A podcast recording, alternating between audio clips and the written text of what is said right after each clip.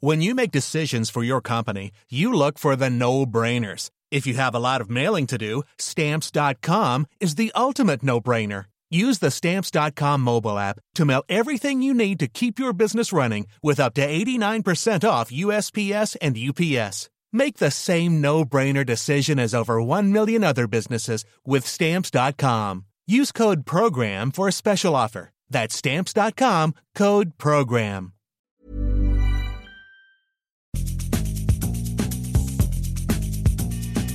La misma vela, pero con un nuevo formato. Y un estilo único, incluyente, irónico, irreverente y abrasivo. Aquí empieza Me lo dijo Abela con Adela Micha.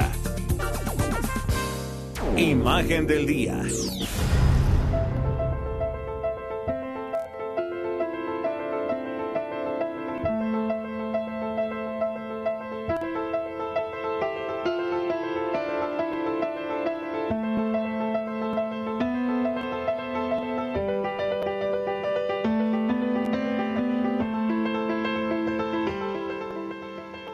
Alerta sanitaria por la pandemia de COVID-19 sigue activa hoy a nivel mundial. Casi 3 millones de personas se han contagiado y más de 205 mil han muerto por este padecimiento para el que aún no hay ni tratamiento ni vacuna. En México, el martes pasado, hace casi una semana, entramos a la fase 3 de la epidemia de COVID, que es la etapa de ascenso rápido, donde se van a acumular la mayor cantidad de contagios entre la población y el número de hospitalizaciones se va a incrementar. Es pues la etapa más peligrosa de la epidemia. Y vienen días críticos. Las autoridades de salud esperan la curva más alta entre el 8 y el 10 de mayo. Las epidemias no se detienen, solo se contienen, nos han explicado. Y es por ello que no me cansaré de repetir que hoy más que nunca es vital atender las indicaciones de los expertos para lograr aplanar esta curva de la que tanto nos han hablado. Y esto significa frenar la dispersión de la enfermedad. ¿Cómo podemos lograrlo? Con el distanciamiento social Hoy es tiempo de cuidarnos doblemente, de mantener las medidas de la Jornada Nacional de Sana Distancia. Les doy una muestra.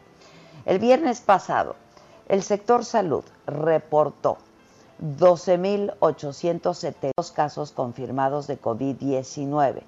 El sábado, 13.842 casos. Es decir, de viernes a sábado se incrementó en 970 el número de pacientes. Ayer domingo nos informaron de 14.677 contagios activos, 835 más en un solo día, 1.805 casos en dos días.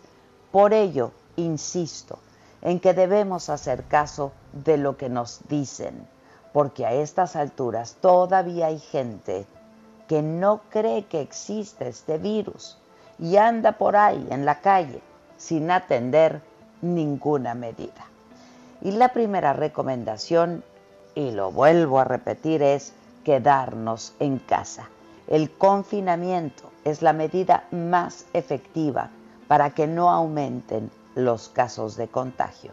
Mantener una sana distancia, esto es, que la distancia entre una persona y otra sea de mínimo un metro y medio, mínimo, para evitar que el virus que pueda tener alguna llegue a la otra. Saludar a la distancia, es decir, no tocarnos, no abrazarnos, no saludarnos de mano, por supuesto, no de beso. El lavado obsesivo de manos, hay que hacerlo hasta el cansancio. Agua y jabón son la clave. Por lo menos hacerlo 30 segundos seguidos. La limpieza de manos reduce de manera importante el riesgo de contagio. Usar gel antibacterial con base de alcohol al 70%. No tocarnos la cara. Desinfectar regularmente las superficies de trabajo, los escritorios, los teclados, los teléfonos celulares, las superficies de la casa, la cocina, los baños. Mantenernos todo el tiempo informados, insisto otra vez que de fuentes confiables, solo de fuentes confiables. Todos debemos saber cuáles son los síntomas para estar bien atentos a nuestra salud y escuchar a nuestro cuerpo. Tener cuidado al toser o al estornudar, tapar nariz y boca con el ángulo interno del codo y lavarse las manos después de hacerlo. Quedarse en casa al primer síntoma de enfermedad respiratoria y consultar al médico. No salir para tener una recuperación de verdad efectiva. Y sobre todo, sobre todo, no hacer caso a las recomendaciones que no tienen sustento científico, porque ahí andan circulando, como la que hizo el presidente Trump de inyectarse desinfectante como método preventivo contra el COVID. Fue una declaración tan irresponsable que los creadores de productos de limpieza tuvieron que salir a pedir a los consumidores que solo utilicen sus productos como lo indican en sus etiquetas. No hay que desestimar los llamados de quienes sí saben. Estamos ante una enfermedad que es desconocida, que es grave, cuando ya llega a etapas muy avanzadas. Esto, esto no es, créanme, de pobres o de ricos. De ninguna manera se cura con un mole como llegaron a sugerir también lo hizo Miguel Barbosa, el gobernador de Puebla. Cuídense, cuídenos, cuidémonos, seamos responsables y seamos solidarios. Estemos conscientes de que la solución esta vez también solo está en nuestras manos, literalmente.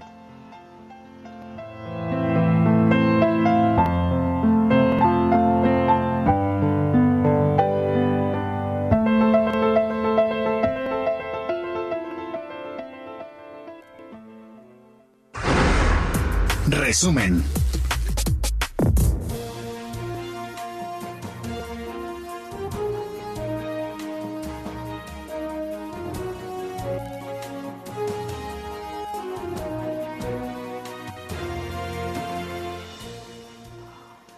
Tal? Muy buenos días. Los saludo con mucho gusto hoy que estamos iniciando otra semana, otra semana de aislamiento, otro día más, lunes 27 de abril del 2020. Yo soy Adela Micha y estas son hoy las noticias. La secretaria del Trabajo, Luisa María Alcalde, estuvo en la mañanera hoy.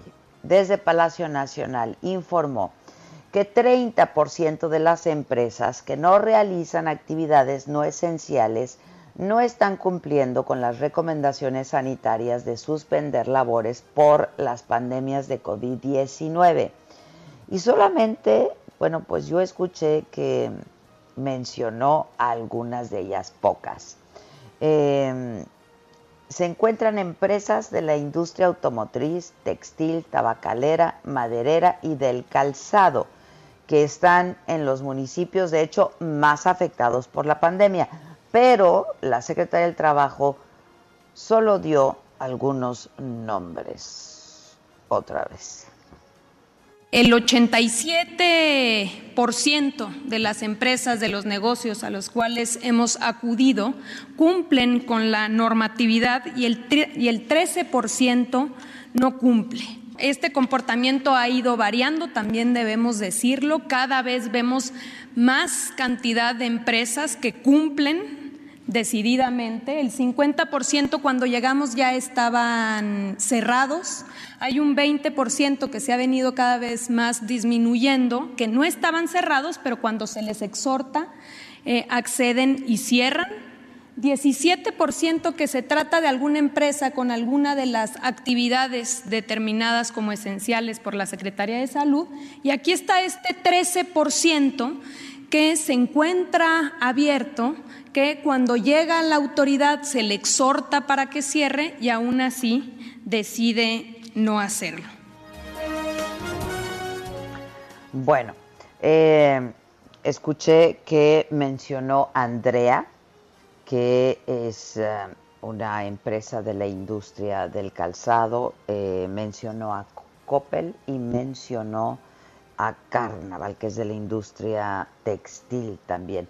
Y sobre el crédito de 12 mil millones de dólares que se negoció entre el BID Invest y el Consejo Mexicano de Negocios, el presidente López Obrador dijo en la mañanera de hoy que está de acuerdo si es que no le cuesta al pueblo si no es a cargo del presupuesto. Este es a cargo del presupuesto, adelante, porque si es a cargo del presupuesto no lo acepto, porque tenemos que rescatar pues a los que necesitan comer, ¿eh? Sí, si no es con el aval del gobierno, no hay problema. Bienvenido. Además, entiendo que es el eh, del BIT.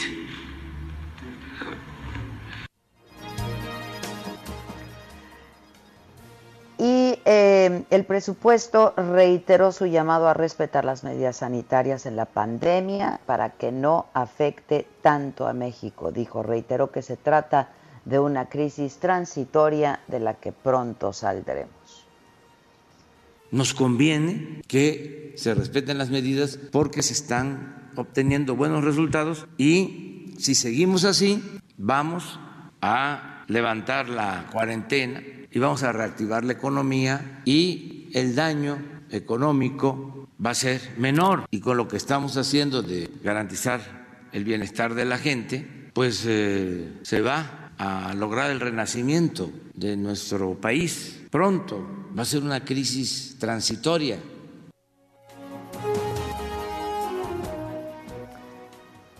Y aseguró que no se van a aplicar medidas coercitivas, que no se va a aplicar la fuerza. No hay toques de queda, dijo, no hay prohibiciones.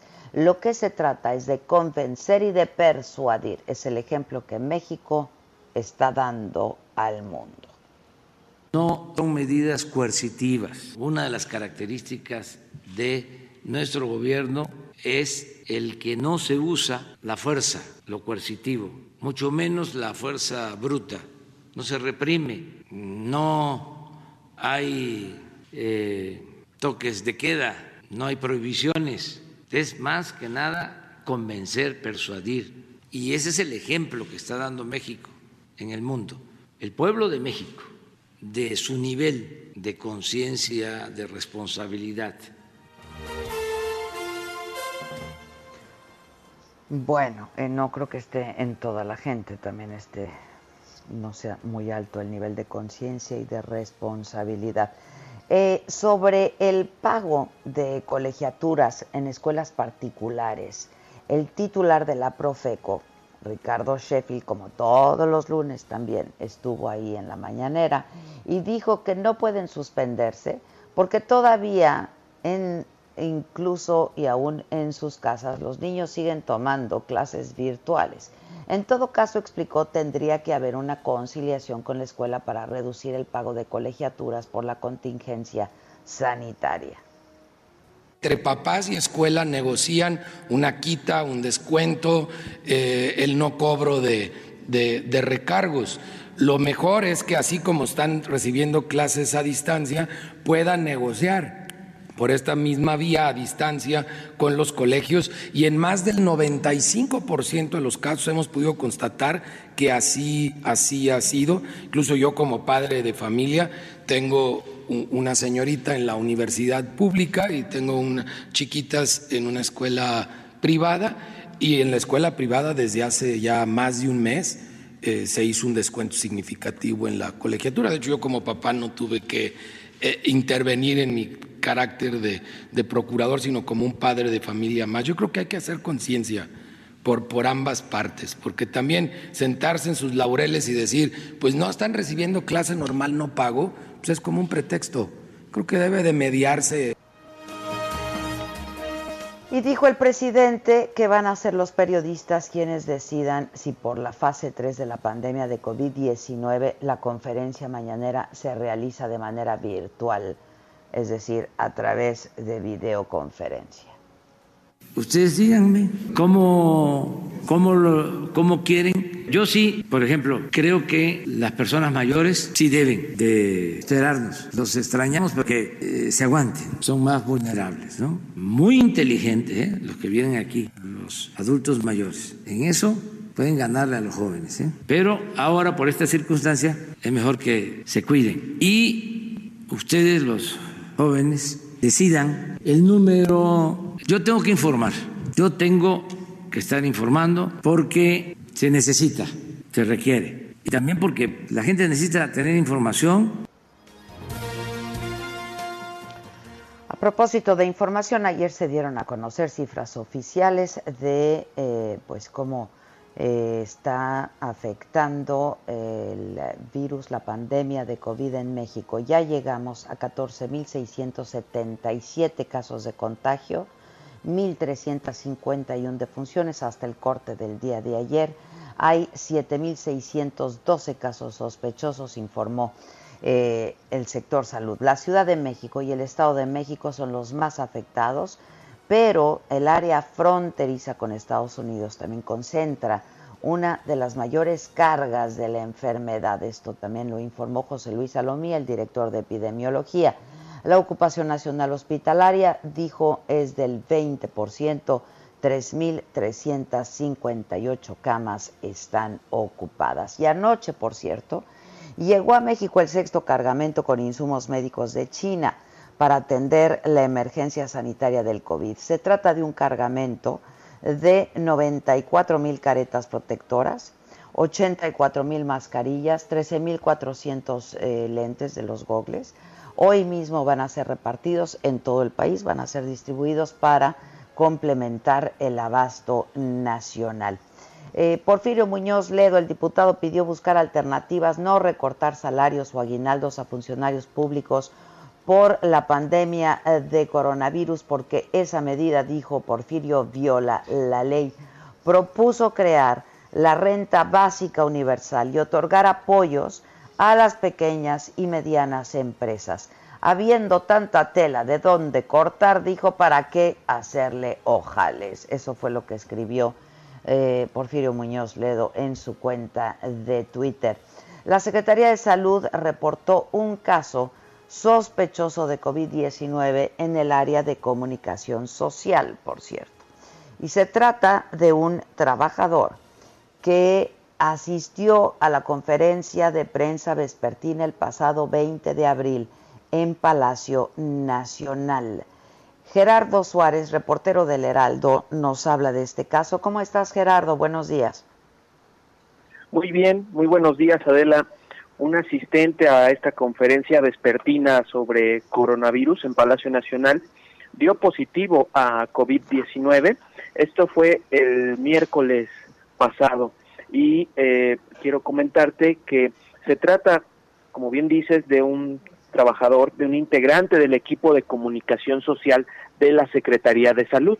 La última vez que este compañero estuvo en Palacio Nacional fue hace ocho días, el lunes pasado, y bueno, ellos eh, en un principio, cuando llegan los reporteros a Palacio Nacional, hacen una fila previo a acceder al Salón Tesorería y ahí eh, eh, el compañero suele estar afuera para tomar datos de los reporteros, hacer una lista, un control de quienes van a entrar a la conferencia y en esos momentos es cuando llega a acercarse este personal a los reporteros.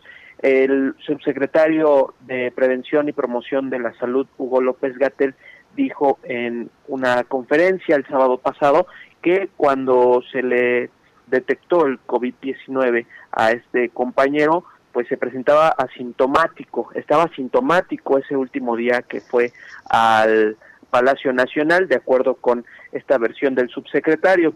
Adela, también decirte que eh, en el estudio de contactos que hizo la Secretaría de Salud ubicó a cerca de 28 personas que tuvieron un contacto eh, relativo o sospechoso con esta persona que dio positivo y 11 contactos directos, 11 personas que sí estuvieron en contacto directo con él en los días previos a que se manifestara la enfermedad.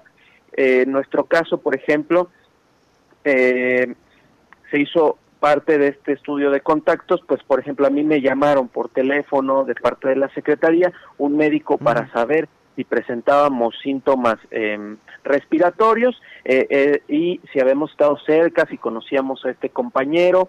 Y bueno, pues diario, cada día, desde el sábado pasado, esto fue apenas el sábado que me llamaron, pues eh, sábado y domingo han estado en contacto para preguntarme si, si, he presentado algún síntoma y hasta el momento pues no, no he presentado eh, sintomatología. Adela, por último comentarte que en Palacio Nacional se sigue eh, un protocolo de acceso el cual consiste en que en la entrada te toman la temperatura con un termómetro infrarrojo que colocan frente, bueno, en la frente y eh, se ponen gel antibacterial en dos puntos, ahí en la entrada de Palacio y luego antes de entrar al Salón Tesorería.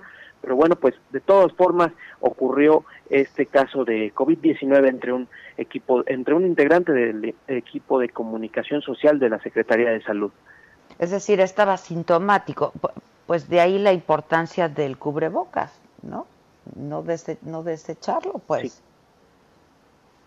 Exacto, exacto. El, eh, lo que hemos visto es que eh, esporádicamente pues también los compañeros llevan el cubrebocas, se lo, se lo ponen a la salida, eh, afuera ahí de Palacio Nacional, y pues ya en esta, a estas alturas de la fase 3 de la emergencia sanitaria, pues sí resulta una medida que no está de más poner el cubrebocas, porque, bueno, pues algunos testimonios eh, fuera de este caso, pues refieren que a veces ya no sabes quién está eh, quién está infectado, quién podría estar asintomático y pues es una buena medida que pues ya se ha tomado incluso en la Ciudad de México.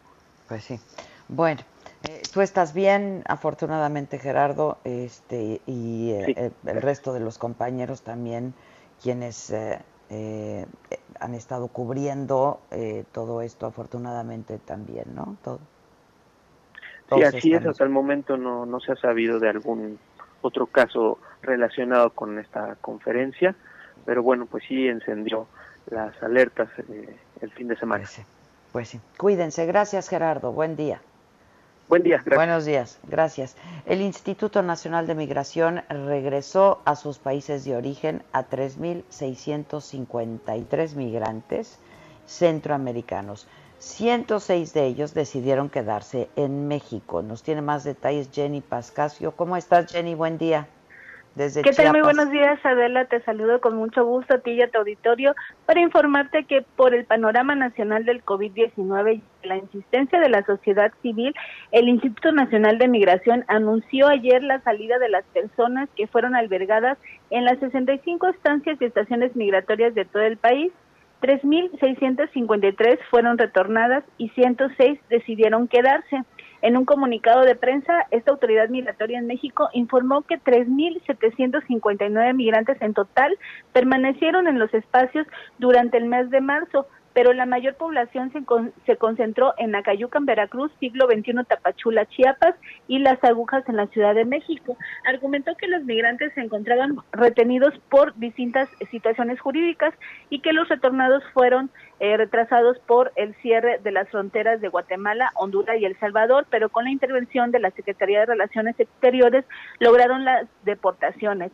Las personas originarias de los países del norte de Centroamérica fueron trasladadas vía aérea por la Organización Internacional para las Migraciones y son asistidas por organizaciones religiosas que les están brindando alojamiento durante la pandemia antes de que puedan regresar a sus hogares aunque este, Migración no ofreció detalles de cuántas y de qué nacionalidades son todas estas personas que fueron trasladadas. Te comento además que en esta información emitida por la autoridad migratoria también negó que existan casos de coronavirus entre la población dentro de los espacios y las estaciones migratorias, eh, además de los retornados. pero en Twitter informó sobre la sanitización de la subdelegación migratoria en Chiapas, además de otros espacios también en esta entidad. Además, también mencionó que la estación migratoria de Tenosique fue rehabilitada, pero desde la protesta de migrantes donde un guatemalteco resultó muerto permanece sin ocupación. Dijo que por este incidente fueron puestos a disposición de la autoridad mexicana cuatro hondureños. Esta es la información por lo pronto aquí en esta frontera sur. Sale Jenny, gracias. Gracias. Tabasco suma 728 casos de COVID-19, 95 muertes es eh, de los estados con mayor incidencia. Hay 175 personas hospitalizadas. El municipio de Centro registra el mayor número de casos. Armando de la Rosa, corresponsal del Heraldo Justo, allá en Villahermosa, Tabasco, nos informa cómo estás, Armando. Buen día. Hola, ¿qué tal? Muy buenos días. Como ustedes ya lo mencionan, pues bueno, pues precisamente aquí en el estado de Tabasco, pues bueno, pues tenemos el problema de que los casos precisamente de coronavirus siguen aumentando paulatinamente y pues bueno, pues este la situación pues es un poco preocupante ya que pues Tabasco a diferencia de otros estados de la República como el Estado de México eh, o como eh, por ejemplo Chiapas o Baja California que tienen muchos municipios, aquí en Tabasco solamente tenemos 17 municipios en los cuales pues bueno, pues los casos de coronavirus están aumentando y en 16 de los 17 municipios de Tabasco, pues bueno, pues ya hay casos confirmados de coronavirus, siendo la capital tabasqueña donde se reporta la mayor cantidad de contagios. Entonces, pues bueno, pues la situación sí ya está este bastante alarmante aquí en la ciudad de Villahermosa y pues las autoridades siguen con los operativos en las calles para pedirle a la ciudadanía que no salga si no es necesario, están haciendo retenes, están este precisamente eh, regañando y multando a los automovilistas que no traigan eh, precisamente cubrebocas, incluso el propio secretario de Seguridad Pública ha sido captado en varias ocasiones regañando a la ciudadanía en la calle porque no usan cubrebocas. Entonces, pues bueno, pues la situación es un poco complicada porque, pues bueno, pues son muchos los casos de coronavirus. Tabasco, pues bueno, pues es uno de los estados eh, que se encuentra entre los seis primeros estados de la República que tienen mayor número de casos de coronavirus. Y hay que señalar que hay un caso muy curioso aquí en Tabasco, ¿no? En Tabasco, pues 16 de los 17 municipios tienen coronavirus y hay un solo municipio que se mantiene sin casos de coronavirus. Se trata del municipio de Jonuta, el cual se ubica eh, precisamente en la zona de la Sierra de Tabasco, a un costado del río Usumacinta. Y este municipio definitivamente optó por cerrar todos sus caminos que, que salían hacia la ciudad de Villahermosa y hacia el estado de Campeche y básicamente se encerraron. Por eso no han registrado en ningún caso de coronavirus. Sin embargo, los 16 municipios restantes de Tabasco, pues ya tenemos casos confirmados y es común en la ciudad de Villahermosa escuchar a las ambulancias trasladando a pacientes hacia los hospitales eh, precisamente que han sido reconvertidos para atender a los pacientes con COVID-19. ¿Cómo estás tú, Armando? Pues en, en lo personal te puedo decir que eh, pues eh, sí estoy un poco preocupado más que nada. Eh, recibí algunos sustos muy personales porque pues bueno, pues como ustedes ya lo recordarán, aquí en Tabasco desafortunadamente el gobernador del estado dio positivo al coronavirus. La secretaria de salud de Tabasco también dio positivo al coronavirus y en las últimas ruedas de prensa muchos periodistas pues estuvimos en contacto tanto con la secretaria de salud Silvia Guillermina Roldán Fernández y con el gobernador. En lo particular pues bueno pues este por fortuna no nos ningún síntoma, este, no me he enfermado hasta el momento, pese a que fui una de las personas que estuvo cercanas a estos dos funcionarios y por lo pronto pues yo de salud estoy bien y tomo mis precauciones cuando salgo a los recorridos en las calles, obviamente si me acerco a un hospital a hacer fotos o videos, pues me llevo mi cubrebocas, me llevo mi careta y pues he tratado de reforzar la seguridad personal, mi higiene personal para no contagiarme eh, de coronavirus luego de estos sustos que pues en su momento ya lo habíamos platicado. Pues sí, este, hay que estar, hay que estar bien atentos, sobre todo ahora que pues ya eh, transitamos en la fase 3, que es la fase en donde se da el mayor número de contagios. Gracias eh, y cuídate, cuídate Armando, muchas gracias. En Durango, ahí se endurecen las medidas de sana distancia ante también aumento el incremento de casos de COVID-19. Hay 46 casos positivos de COVID en el estado, hay 6 defunciones 521 pruebas han resultado negativas. José Ignacio Mendívil, corresponsal eh, del Heraldo allá en Durango, nos informas cómo estás, José Ignacio, buenos días. ¿Qué tal? Muy buenos días. Te, te saludo desde acá, desde Durango, Durango, y efectivamente a partir del primer minuto del día de hoy se tomaron medidas más drásticas para poder evitar la movilidad Recordemos que Durango es uno de los estados que pues eh, no ha entendido, seguimos en la calle y esto pues es un problema serio, serio para los duranguenses y pues eh, para la propagación del COVID. Déjame decirte que se ha eh, destacado de que la llegada de paisanos del estado de California y del estado de Texas pues ha sido un detonante importante para que esto se dé de manera exponencial. El día de hoy, pues hay más de seis filtros en el centro y la ciudad de Durango para que los vehículos solamente traigan a tres personas, el chofer y dos personas más con cubrebocas.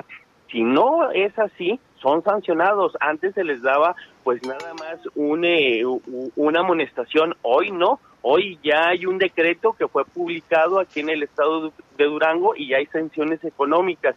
También se reubicaron las rutas eh, del transporte público para que no lleguen al centro histórico y no lleguen a puntos donde hay concentración de, población.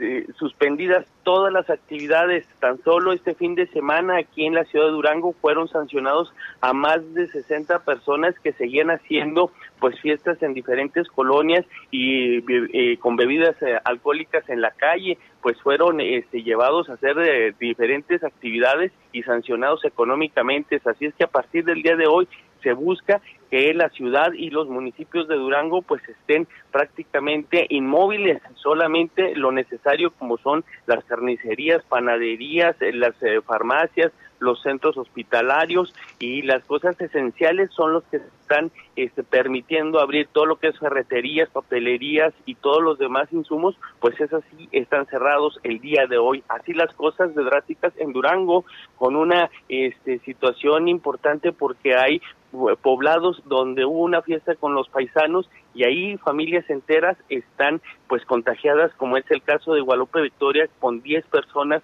contagiadas, de esas 10, tres de ellos son menores de edad porque asistieron a esa fiesta. Así las cosas acá en Durango.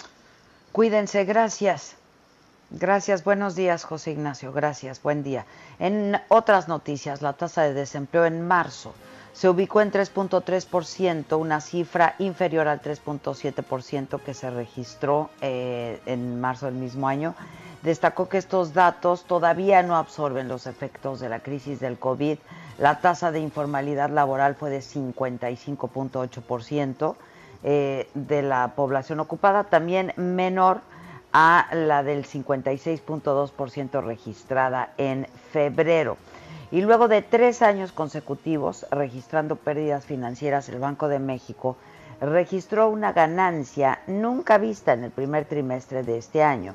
Y de acuerdo con los estados financieros al 31 de marzo de este año, el Banco Central obtuvo un resultado integral positivo de 836.056 millones de pesos. No solo fue la ganancia trimestral más alta de la que se tiene registro, pero también supera en monto a cualquier eh, valor para un año, un año completo. Eh, y rápidamente en eh, información, información internacional, el primer ministro de Italia, Giuseppe Conti, indicó que están listos para reducir ya, comenzar a reducir las restricciones impuestas por la pandemia.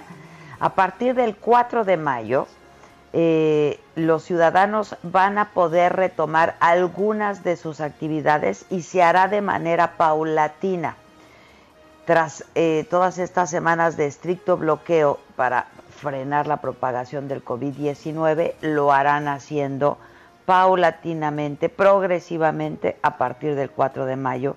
Italia, pues recordamos, es uno de los países de Europa más afectados, con casi 27 mil muertos, 198 mil contagios y ha estado bajo bloqueo desde el 10 de marzo.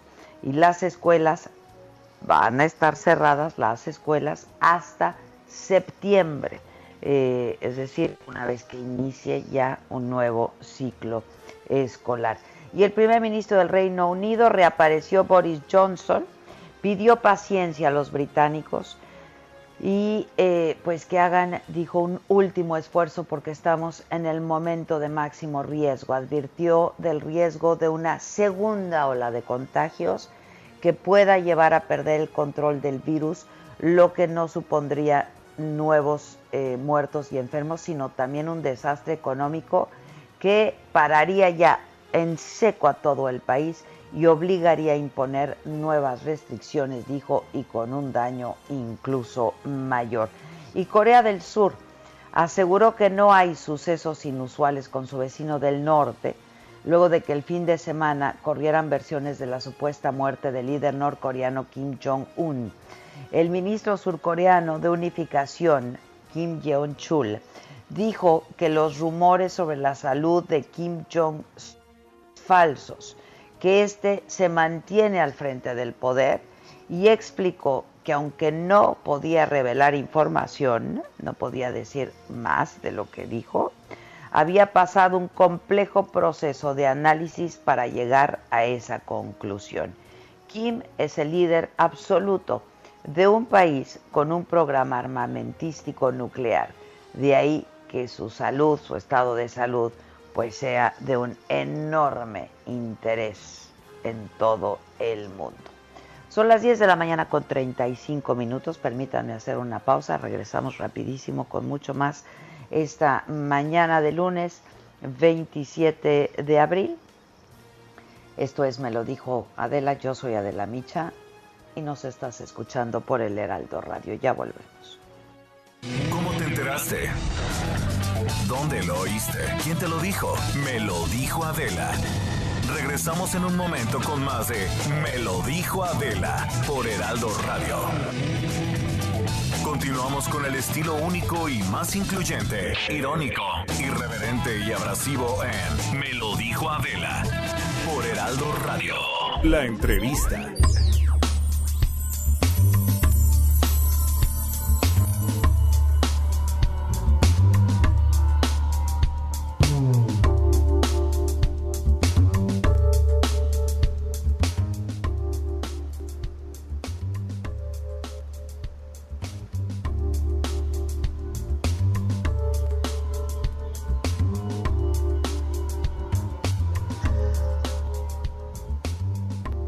De regreso y hoy quiero compartirles una historia pues triste como todas las que las que hemos escuchado, pero aquí también es una historia de, negligencia, de abuso, de violencia sin duda laboral, porque resulta eh, que una joven, Marta Abigail Caballero Coy, subdirectora de comunicación social, del Ayuntamiento de Solidaridad, falleció el sábado.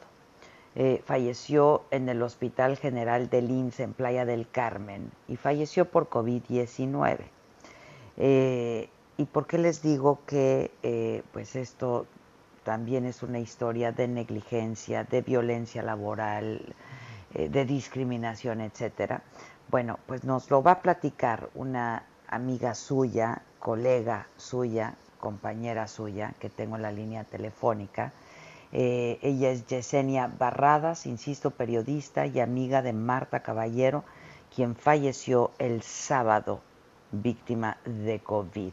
Yesenia, buenos días. Buenos días a tu auditorio.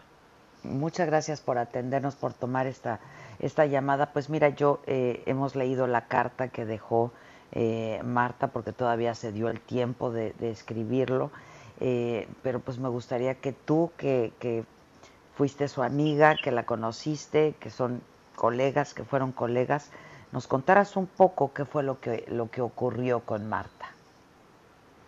Mira, pues esta situación, eh, lamentable fallecimiento de, de, pues de Marta, eh, a nosotros como el gremio periodístico en Quintana Roo nos tenemos muy consternados. Ella era, pues se dedicaba más a lo que es el tema de la comunicación política, eh, como lo mencioné cuando escribí.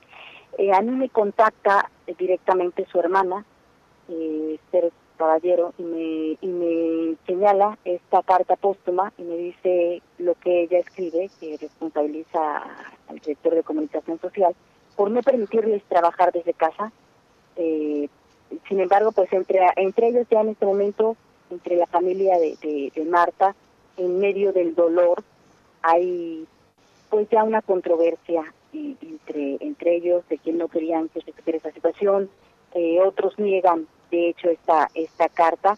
Eh, sin embargo, nosotros eh, como gremio, yo me atrevo a publicarla como gremio, este, como parte del gremio, como compañera, como amiga, al tener en cuenta, al, ver la evidencia, a mí me muestran esta carta, y pues me dan la, la, lo que es el, el acta de función, las credenciales de Marta, eh, todo en orden, y, me dicen, esta es la última voluntad de Marta, eh, pues esta situación que ella responsabiliza de que no se están tomando estas estas medidas y termina finalmente esto pues con su vida.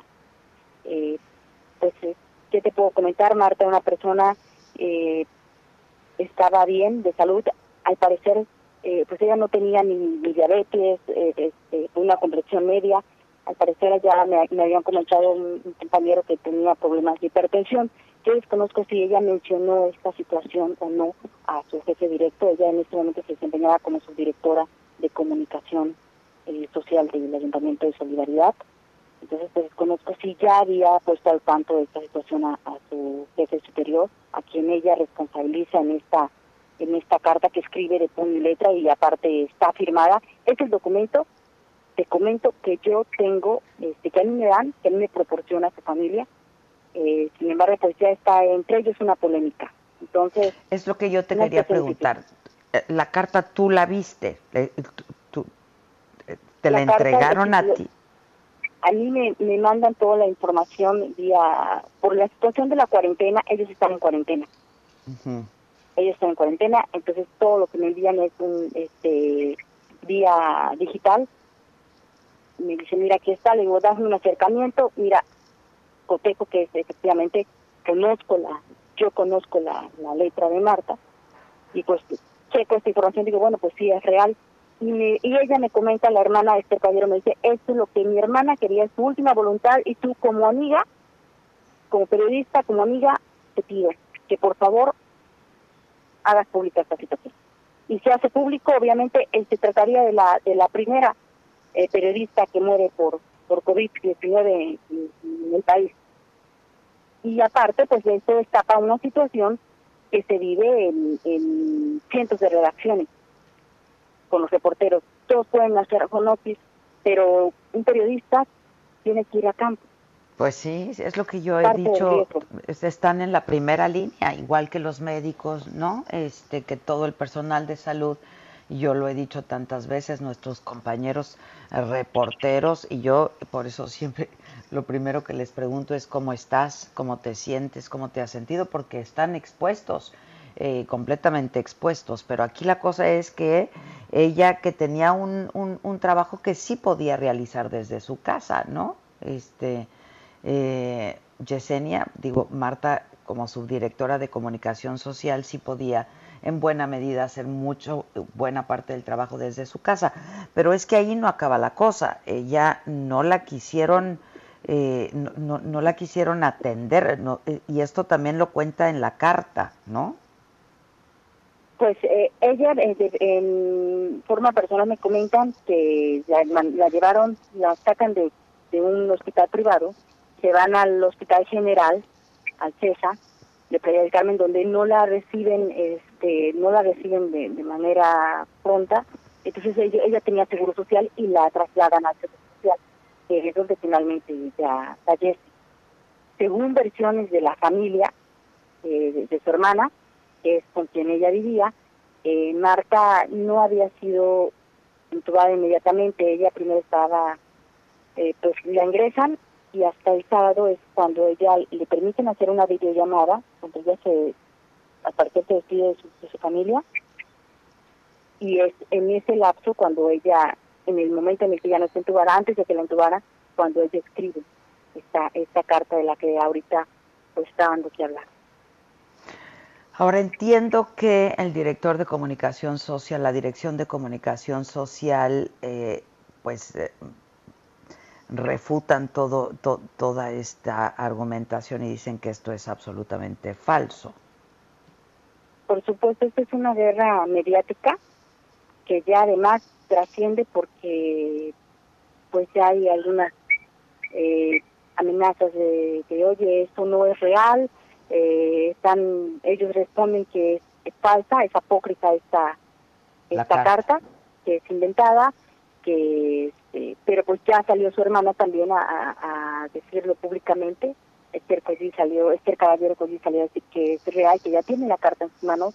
Entonces es una polémica porque también eh, la familia, eh, yo acabo hace unos instantes justo platiqué con el hermano de, de Marta Caballero, platiqué con su hermano y él me pide de manera eh, pues, personal por la amistad que tenemos, pues él ya no quiere saber, en medio de ese dolor ya no quiere saber, ya no quiere que sepa más esta situación, o sea, solo recordar a Marta como la periodista eh, que fue, eh, ella trabajó como directora de comunicación social de Isla Mujeres, fue reportera en el periódico Keki en Diario de Quintana Roo, en varios medios Muy conocida, ¿no? Muy conocida, en el medio. Muy conocida y, muy, y muy apreciada por el gremio periodístico. Sí. Era una persona humilde, una persona alegre, optimista, firme, contundente. Era una persona, bueno, ¿qué te puedo decir? Una, amistad, era una persona analítica, pero siempre firme a... Yo defendía, tenía convicciones, bueno, una excelente, una, una gran amiga, una gran periodista. ¿Cuándo fue la, la, ¿Tú estuviste eh, en contacto recientemente con ella? Supongo que sí está, estaban en contacto. Eh, vía celular, últimamente vía celular a raíz de, la, de esta cuarentena, pero pues eh, una situación triste porque pues ella tenía muchos planes, ¿no? De, vida, eh, como todo, este, se iba a casar, entonces era, una, era una situación que ella estaba viviendo yo me situó en, en un momento que ella estaba feliz en su vida.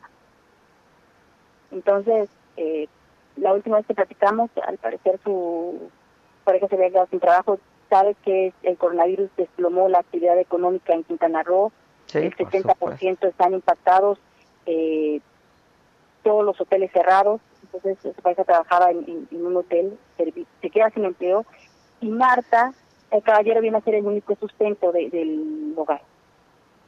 Entonces sí tenía un cierto temor ella por, perder la, el trabajo. El, empleo, claro. Ahora, dime algo, ella pertenece a, una familia de, periodistas, reporteros, ¿no? Porque sus hermanos también son periodistas. Sí, así es, este, sus dos hermanos son periodistas, Esther Caballero y, y Caballero. Son muy conocidos, de hecho, el apellido Caballero aquí en esta zona, Quintana Roo, es muy conocido. Ya. Este, híjoles, pues sí es una historia, una historia triste. Eh, y bueno, pues insisto, ahí en el Departamento de Comunicación Social dicen que lamentan la muerte de, de, Marta, pero que a ella se le se, se, le había permitido trabajar desde su casa. ¿Tú, tú sabes si esto ocurrió o no ocurrió? Eh, mira, hay, aquí hay dos situaciones, es lo que te comento. Yo hablé, recién hablé con, bueno, hablé con su hermana, ella me dice que no se le permitió a ninguno de los trabajadores de comunicación social estar en sus casas. De hecho, hay cuatro trabajadores que están contagiados. Uno de ellos está hospitalizado en Cancún, un camarógrafo, y, y hay otros dos, y Marta que falleció. Son cuatro personas que estaban contagiadas en un área pequeño. Eh, conozco comunicación social y es una no se puede guardar la sana distancia, es tan pequeño que no se podría guardar la sana distancia. Entonces, no es un lugar Estamos hablando que sí es real, se sanitizó, sí es real porque yo tengo información de que fue sanitizada el área, todo, pero pues no habría sido suficiente si ya había cuatro personas contagiadas. Contagiadas, claro. Ahora, eh, en la versión de su hermana es que no, que no se le permitió trabajar en casa, es lo que me comenta Esther Caballero. Eh, sin embargo, hace unos instantes justo platiqué con Isaac, está muy dolido, eh, también es amigo mío, y me pide que por favor, pues esta situación de, lo que, de la carta. Entonces él quiere dejar a su hermana, en realidad, eh, en el recuerdo de, los compañeros y de los periodistas como una periodista que, trabajó, que fue entregada en su labor y que finalmente termina, este, pues es, es la primera periodista que muere en el país por coronavirus. Así la quiere dejar él, eh, con este recuerdo, sin hacer más polémica, en realidad están muy, muy dolidos sus sentidos por esta vez. Imagínate el fallecimiento de, un ser inesperado, porque ella estaba muy joven. O ella estaba en 40, pero era una persona que se veía muy joven. Y sana, sí, sana. fue inesperado, fue repentino. Terrible. Este, la nota dice mm, en, en, en, el texto, no, este, menciona también que hay cuatro compañeros infectados, cuatro compañeros suyos, y dice me enfermé por la negligencia del director que no quería que trabajemos desde casa. Lamentable actuación.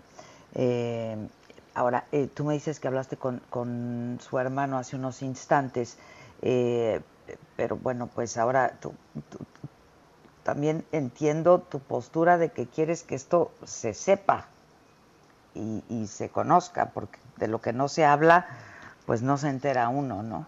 No sé qué has pensado tú al respecto y qué acordaste con la familia. Mira, eh, pues yo le, comenté ya a Esther, Esther está en su posición, ella está dispuesta pues a, aceptar todas las, llamadas de, de, compañeros. No era así en un principio, en un principio solo pidió que yo lo, lo manejara. A raíz de que está viendo esta polémica y que están pues diciendo en redes sociales y desmintiendo la, la existencia de esta carta, ella está dispuesta a hablar con, con medios de comunicación para aclararlo directamente. Eh, y pues es, es una situación lamentable. Mira, no estamos hablando de algo que sea ajeno a una realidad que vive el gremio periodístico. Sí, es real que, que, que, nos hacen este eh, trabajar, eh, que no, no se están tomando las medidas adecuadas, sí estamos en riesgo, en muchas ocasiones no solamente en esta, siempre, como dices, como bien estamos en la línea, en la línea de batalla, eso es una realidad. Entonces, eh, sí hacer un llamado y que esto sea un llamado que me imagino, yo quiero creer que era lo que Marta quería hacer con este mente, texto. Tenía en mente, ajá, no, no castigar solamente, no una venganza porque estaba extinguiéndose su vida, sino más bien hacer un cambio, un cambio en el que ya no fueran, que tomaran en serio esta situación que sí lo tomaran en serio y tomaran las medidas y que pues el ayuntamiento sigue trabajando, el palacio sigue trabajando, entonces sí, sí es como una una indicación de resguárdense en casa, realmente sí. esto esto existe, esto nos está afectando y nos va a matar. Entonces sí es de resguardar en casa, creo que esa era la intención de, de Marta. ¿Tú para qué medio trabajas, Yesenia? Yo estoy en Aquí Noticias, una agencia, mm. con, agencia de noticias un, un eh, proyecto personal. Aquí Ya. noticias y Pues, ahí fue donde publiqué la, la nota. Pues cuídate, cuídate mucho y desde aquí un abrazo pues para todo. Yo sé que, que, que Marta era una mujer conocida, reconocida además y muy querida en el medio, eh, en el medio periodístico, en el Estado. Así es que un abrazo desde aquí para todos ustedes, colegas, y de veras ustedes que están cubriendo la nota, porque eh, pues los que están reporteando y los que están cubriendo la nota están eh, pues ahí, en la batalla y en la primera línea de, de, esta, de esta guerra contra esta epidemia. Así es que un abrazo, cuídense mucho y pues mi solidaridad y mis condolencias. Muchas gracias. Muchas gracias, Adela. Un abrazo y pues quédense en casa. Gracias, Yesenia. Yo tengo que hacer una pausa, pero ya regreso. ¿Cómo te enteraste? ¿Dónde lo oíste? ¿Quién te lo dijo? Me lo dijo Adela. Regresamos en un momento con más de Me lo dijo Adela por Heraldo Radio. Continuamos con el estilo único y más incluyente, irónico, irreverente y abrasivo en Me lo dijo Adela por Heraldo Radio.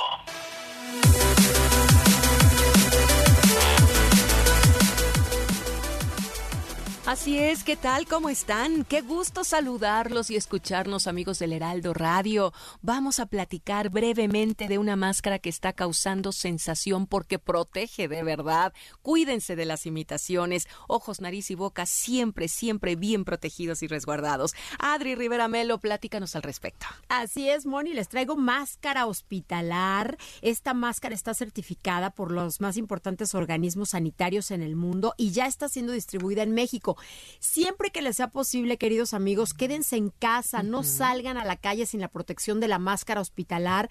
Cerciórense que estén utilizando la original, que está fabricada con la mica especial.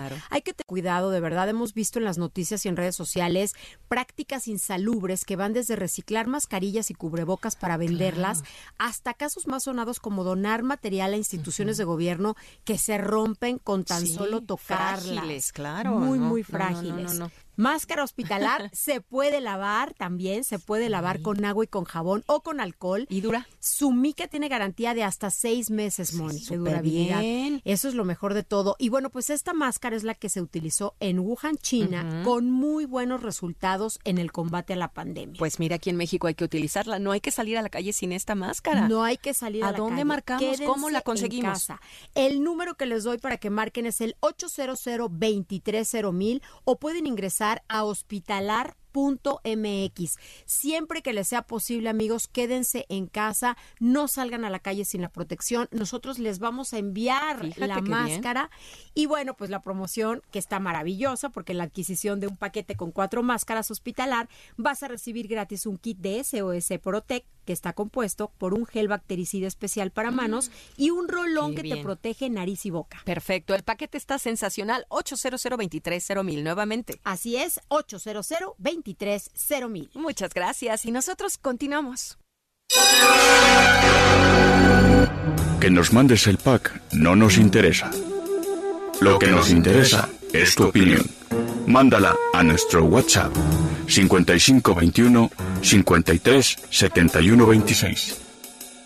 En Me lo dijo Adela, te leemos, te escuchamos y te sentimos. Tiquitiquitín, tiquitín. ¿Cómo ponerle al chiquito?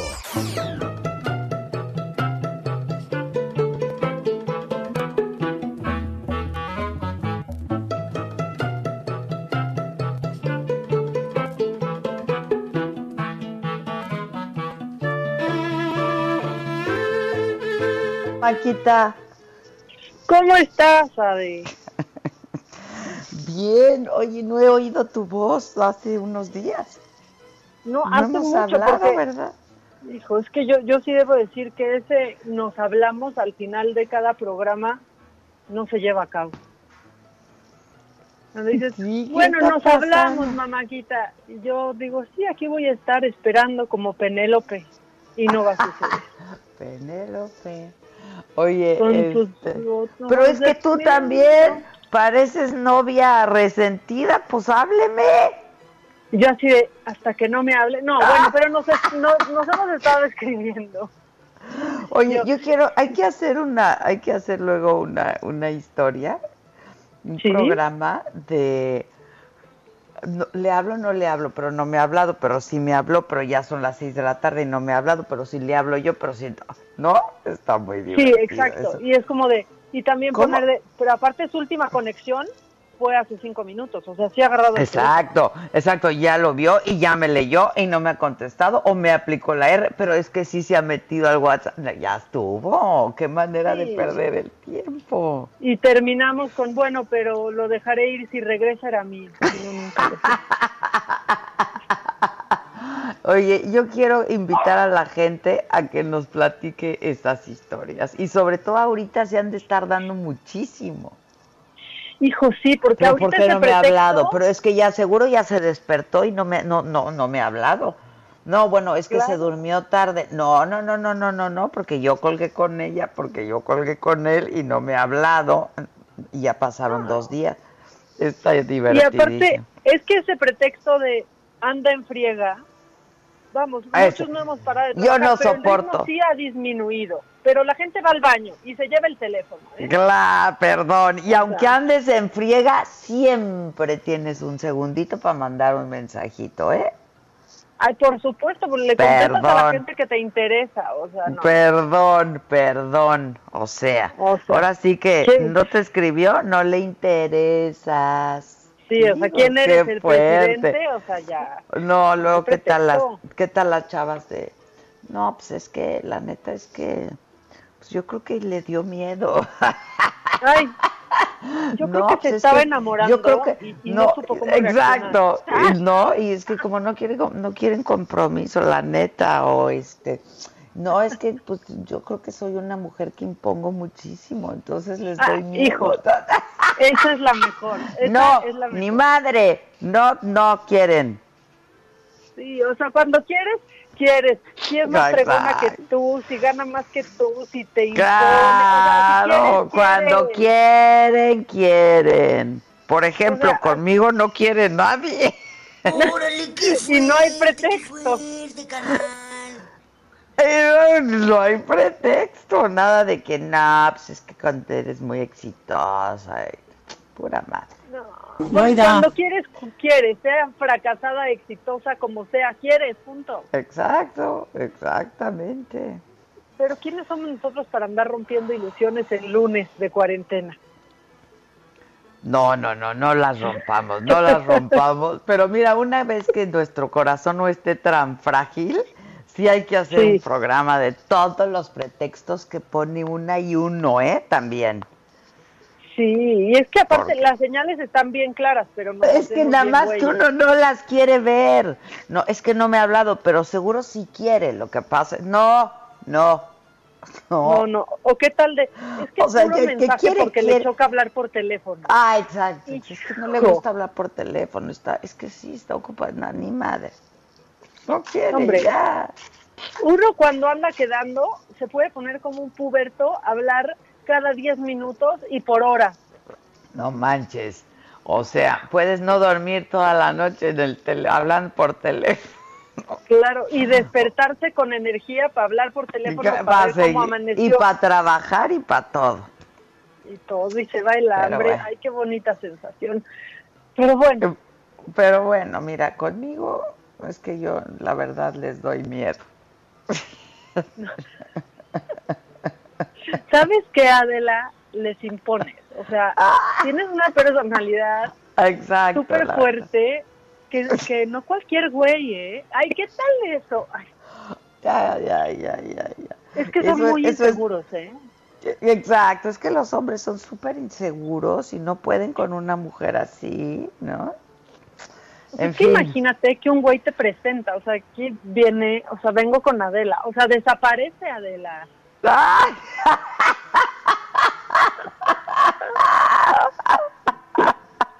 Es que lo eclipsas, ¿no? O sea, es fuertísimo, o sea, es fuertísimo andar con una mujer así. o sea, Ay, que Dios. sí es verdad, ¿no? O sea, Adela eclipsa luego hasta el sol, pero uno no por eso quiere dejar de estar ahí. Al, al contrario, hecho. ¿no? Para sentir calientito, pues. Pues es que la gente viva eso quiere, la gente inteligente, ay, ya, Claro. sabes que ya no puedo. Pues ni yo tampoco, pero bueno. Este. ¿Qué? Sí, íbamos a ¿Qué? dar el chiquito, pero pues, o Ah, sea, va, ya, tienes ya como nos desviamos, No, pues da el chiquito si quieres, hija. No, a mí el chiquito. A ver, ya y sabes. solo a mí mira, para, para felicitarte, porque hoy es día de Santa Franca. Ah, mira, esa sí soy yo. Yo No, sí o digo sea- las cosas como son y a mí también me las digo como son, ¿eh? Sí, o sea, Santa Fa lo dije incompleto para poder felicitarte bien, porque es Santa Franca, Santa Franca Virgen. Eh, también, Eh, también. No, pero este ya de, de nacencia, de nacencia. Ay, ayer me mandaron un meme padrísimo. ¿Qué dice? Es- está un poco altisonante la frase, pero le- le- les puedo decir, dice, déjame, déjame lo busco, pero dice, no hay nada como un cigarro después de. ¿no? Espérate. Es que la, la palabrota es fuerte. Sí, pues es que. ¿No? Digo, está- Sí, es fuerte. Para, para decir la lunes fuerte co- 11-11, Ah, Exacto, es tan fuerte como rica, pero este dice un cigarro después de, ¿no? Y así es como dejé de fumar. Ah. Está padrísimo. no te preocupes. También dicen que después de los tacos está bueno. Es- Eso también es cierto. Hay opciones, Adela, hay opciones. Ay, ay, ay, ay, ay, ay, ay. Bueno, a ver, ¿qué más Franca y quién más celebra? San Rafael, o sea, la colonia. Ajá. San Rafael, el jamón también, Simeón, Teodoro, eh, también eh, Santa Cita con Z. Y Mm. pues ya, pero si quieres hoy podemos que felicitar a San Itario, ¿no? Está de moda. A San Itario, sí, hay que saludar a San, felicitar a San Itario. Hay que hacerle caso, sobre todo. Sí, sobre todo. Ay, qué cosas. Pues no sé, fue el fin de semana, hay macabrón, yo no sé A ver, si viene el macabrón, viene el macabrón. Lo macabrón.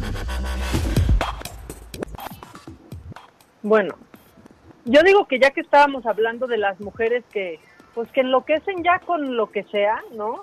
Este, pues todas las que muestran Adela desesperación y furor uterino con Hugo López Gatel, les tengo una buena noticia. A ver. Pues que está divorciado. Él no había querido decir. Ya ves que ¿Cómo? sí, es divorciado, es divorciado. Y ya ves que la revista Quién pues hizo una una investigación que hoy sabemos pues no le salió tan bien porque no. Pues investigaron pusieron- muy mal.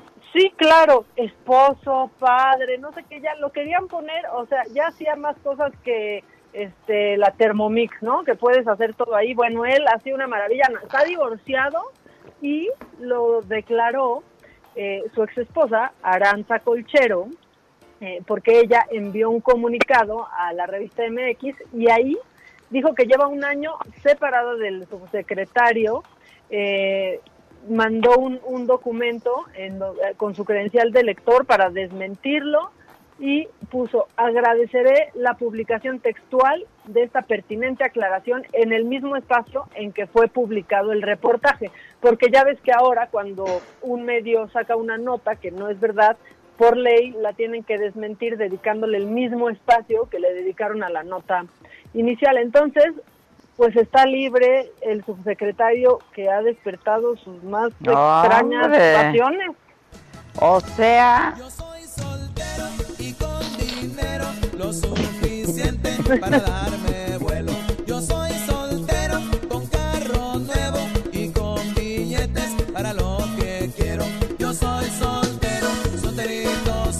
oye, esa le queda muy bien a Gatel, ¿eh? Sí, ¿qué tal? O sea, ahora sí. Muy para bien, Víctor, muy bien, Víctor. Esa está clavada para Gatel. Oye, yo no, Con esa sí que dedicatoria no- especial. Porque además, este, pues hablaban de que la mujer era lo máximo y que hacían una pareja increíble y etcétera, etcétera. Entonces ahora es el soltero más cotizado de este país. Ahora es el soltero más cotizado. Este, sí, también sacaron ahí como cada uno se dedicó su tesis, ¿no? Y demás. Eh, pero bueno, ya ese amor ya se acabó, digamos que se transformó. Ahora es cosa del pasado y Gatel está libre. No tiene mucho tiempo ahorita, pero si quieren esperar, este, pues su corazón, al parecer, no tiene dueña. ¿Qué tal esa? Bueno, vamos a ver dedica- cómo, hay que ver también cómo, cómo acaba Gatel después de esta pan- pandemia. Ujú, No vaya a convertirse en el no soltero más cotizado. Exactamente, porque luego ya ni medio pan le van a tirar si esto no sale bien. Exacto, exacto. Hay que esperar, hay que esperar. No, es que en serio, mira, cualquiera, o sea, en la tierra de los tuertos, el, el ¿cómo es? En la, eh, de los ciegos el tuerto es rey. El tuerto O sea, es rey, nomás claro. vieron tantito con ojo bonito y ya, bueno, pero portadas, pero todo. Ahora pues. la portada también estaba mal porque no es esposo, no es esposo. Ándale, mira que tú muy buena nota nos trajiste, mamáquita. No, hombre, muchas gracias. Pero, pero bueno, ahí está. Entonces, este, ya le andan, lo andan hasta paparazzeando. En Twitter, ¿viste esa foto? Que está Gatel en la calle con una bolsita. Claro que la vi, ¿es él? Es él. Es Lo que, yo pasa- dije, a lo mejor no es él, pero pues como lo vi, pues muy quitado de la pena por la calle caminando, sin tapabocas, sin ninguna protección, cargando una bolsita. La historia de esa foto es, eh, y lo pone, la tuiteó eh, una diputada ciudadana por Nayarit que se llama Julieta Mejía, eh, y pone, detuvieron a Gatel y le pidieron una foto para mandársela a una amiga. Ella la acaba de publicar y yo me pregunto, ¿dónde está el cubrebocas? ¿Qué pasó? ¿Con qué de- con quédate en casa? Y sale sonriente con sus ojitos, este, se parece muchísimo a Carmen Aristegui, la verdad es como el, el cuate de Carmen Aristegui Gatel. Pero mire, ya también, o sea, diputada, espérese, a veces está mal que no traiga ahí tapabocas, ¿sí? Aunque él sabemos que no cree en el uso del tapabocas. Y luego, pues, algunos tienen y tenemos que ir al súper, hasta el subsecretario. Pues sí. Porque trae pero como hay una que bolsita usar ahí de mandado. tapabocas porque como muchas de las personas que están contagiadas son asintomáticas, no saben si pueden contagiar. Entonces hay que usar el tapabocas. Le guste Exactamente. o no le guste al señor Gatel. no le gusta, pero, o sea, yo en cosas son del mismo equipo y se tiran buena onda, ¿no? Pero yo siento que Claudia Sheinbaum, y está también en lo macabrón, por eso lo menciono, anda como que siendo, la verdad, muy firme y bajita la mano, pues ha estado contradiciendo algunas cosas eh, que ha afirmado el subsecretario, porque ya a partir de hoy, en los espacios públicos es necesario usar el tapabocas. No ha dejado la jefa de gobierno de tuitear al respecto, de poner distintas infografías y en su conferencia, que ella sí hace videoconferencias Ajá, diarias, sí, sí. este, así lo anunció. ¿Quieres escuchar? Viene. Eh, Pues como ya lo mencionamos, el uso de cubrebocas para toda la población. Eh, en la ciudad, si salimos de casa, es preferible usar cubrebocas, eh, no solamente en el transporte público, sino utilizarlo. Están todas las indicaciones que hemos dado y que están en nuestras redes sociales para que eh, se sepa cómo usar el cubrebocas, cómo evitar que sea que sea una, un- una herramienta que en vez de proteger pueda contagiar. Eh, este tipo de cubrebocas son lavables, no se necesita comprar muchos, entonces se utiliza en el día, llega uno a la casa, lo lava y lo puede usar para el otro día. Eh, entonces, eh, esta orientación general a la población de la ciudad. Repito, estamos en un momento del mayor contagio de este virus. Eh, las personas que más deben de protegerse son las personas. Pues ahí está. Lo dejó, lo dejó claro. No te harás acreedor a ninguna sanción eh, por ahora, pero sí te van a estar invitando a que lo portes. Ya no es pretexto no encontrar un tapabocas, Adela. La verdad es que eh, incluso eh, la jefa de gobierno dice y ha puesto en sus redes cómo puedes hacer uno de tela y cómo lo, la- lo puedes lavar en la noche para usarlo al otro día. Un paliacate, Adela, hay muchas formas de salir eh, protegido a la calle y la verdad es que sí pone de malas. Yo tuve que, que salir el sábado a hacer unas cosas y sí pone de malas que se te acerque gente que no trae tapabocas cuando tú estás cumpliendo con todo para estar protegido. Yo ayer vi a alguien escupiendo en la calle. Dijo, no, es De que veras eso... me, da- me dieron ganas de... Híjoles, o sea, Sí, da, da mucho coraje. pues sí da mucho coraje, la verdad. Pero bueno, todos en la Ciudad de México, los que nos estén escuchando, a usar tapabocas. Y no porque lo diga eh, la jefa de gobierno, sino por ustedes, de verdad, eh, pues se elimina en muchísimo el riesgo al estar usando todos eh, tapabocas, pero vamos a reírnos un poquito porque porque anda cayendo la gente en los albures. A ver. Y ahora Christopher Landó, el embajador de Estados Unidos en México, cayó. A ver. Yo vi a Joaquín que cayó. Cayó, no, y cayó de una manera dolorosa porque casi, casi tuvieron que entrar a explicarle con manzanitas el, el albur, ¿no? Eh, pero fíjate que en Twitter, pues un usuario le, le, le pone, y cito textual, embajador, saludos desde Alma Madero, Chiapas. A lo que el Ajá. embajador, que, que poco contesta a veces, pues contestó muy entusiasta, con signos de admiración. Saludos hasta Alma Madero. Y pues cayó, se enojó el embajador, se, se enojó el embajador y puso el, el, el usuario que ni siquiera pensó que lo, que lo iba a leer, que espera que le haya servido al menos para pues para sonreír un poco. Díganle al señor embajador porque ya me bloqueó que no se lo tome tan en serio, que le ofrezco una disculpa y que no me quite mi visa. Sí, pues no, pues no. Está bueno. Pero son un clásico estos y me recordó, nos recordó al Vicky a mí, pues no sé, tú veías cuando Bart Simpson le hablaba a Moe y este siempre caía en la taberna. Sí. Pasaba, mira. Sí, Bardemo, habla Mo. Quiero hablar con Moss. ¿Quién? Moss Ebrios, ¿está por ahí? Ah, espere. ¿Estamos ebrios? Preguntan que si estamos ebrios. Ah, un momento. Taberna de Moe, donde viene la crema innata. Bueno, sí, Espere, voy a ver. ¿Mi calzoncillo? ¿Alguno de ustedes ha visto a mi calzoncillo por aquí? Ay, ya, pues así es la cuarentena. Pues sí, así es la cuarentena. O sea, en esas, en esas andamos. Y eh, otra cosa macabrona, este, pero que es para invitar a la gente de verdad a ayudar como podamos y cuánto podamos. No sé si viste que se hizo viral un niño en Tijuana que sacó todos sus juguetes a la, a la calle, afuera de, de su casa, junto con su hermana, y pusieron un letrero que decía, cambio juguetes por despensa, queremos ayudar a mi mamá. No. No, no, no, de verdad, te voy a mandar la, la imagen en este momento. Eh, pues toda Ay, la me gente... conmueve, me conmueve. Claro. Evidentemente se hizo, se hizo viral. Yo estoy ya consiguiendo los datos para mandarles algo. Se hizo viral. Muchos llegaron a darles comida, llevarles eh, despensa, evidentemente para que no tuvieran que, que devolver sus, sus juguetes. Pero, pero bueno, creo que es, importante visibilizar esto porque hay muchos que, que no pueden parar a todos niveles.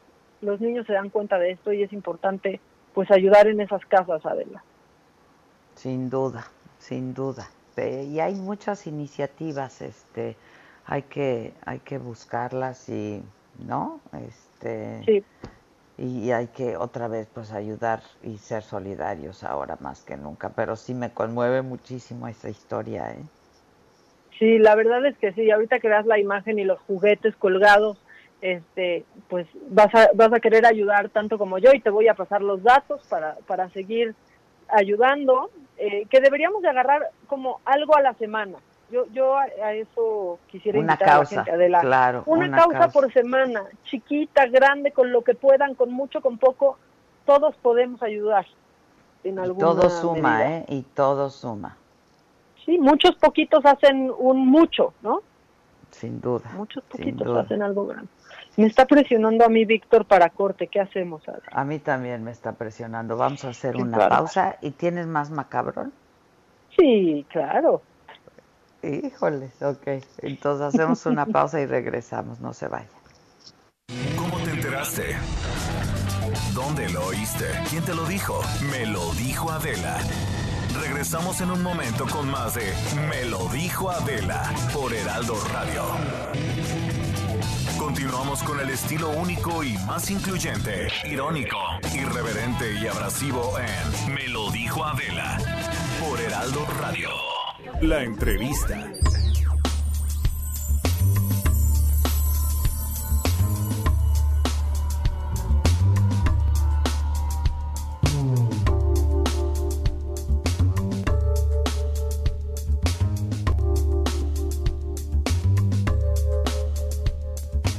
Bueno, pues ya estamos de regreso y estábamos hablando de historias y de notas eh, si nos permiten la expresión macabronas, ¿no? Este, y esta es una de ellas.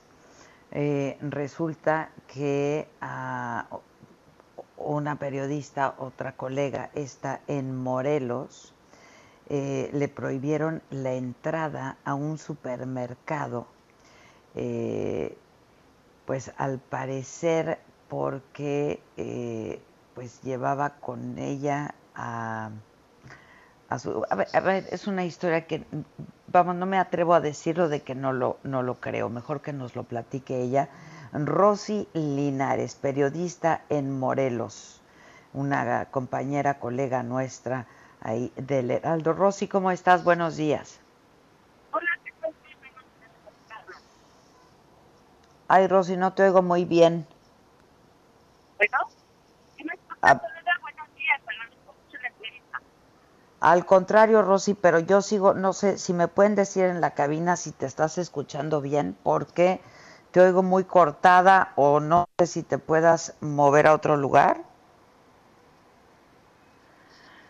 Este, sí, me dicen que no te escuchas muy bien. Creo que vamos a intentar comunicarnos contigo, este,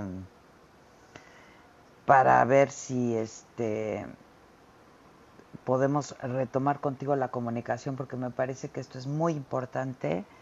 Eh, alguien que ha hablado mucho de esto es eh, otra colega nuestra del tema, es una causa que, que ella eh, pues ha, de la que se ha ocupado hace muchos años, que ha dado la batalla todos los días, Katia de Artigues, por la discriminación que hay a personas con capacidades distintas. Y ahora con el COVID, este, pues también hay unas historias terribles. No sé si podamos tener en la línea a Rosy Linares.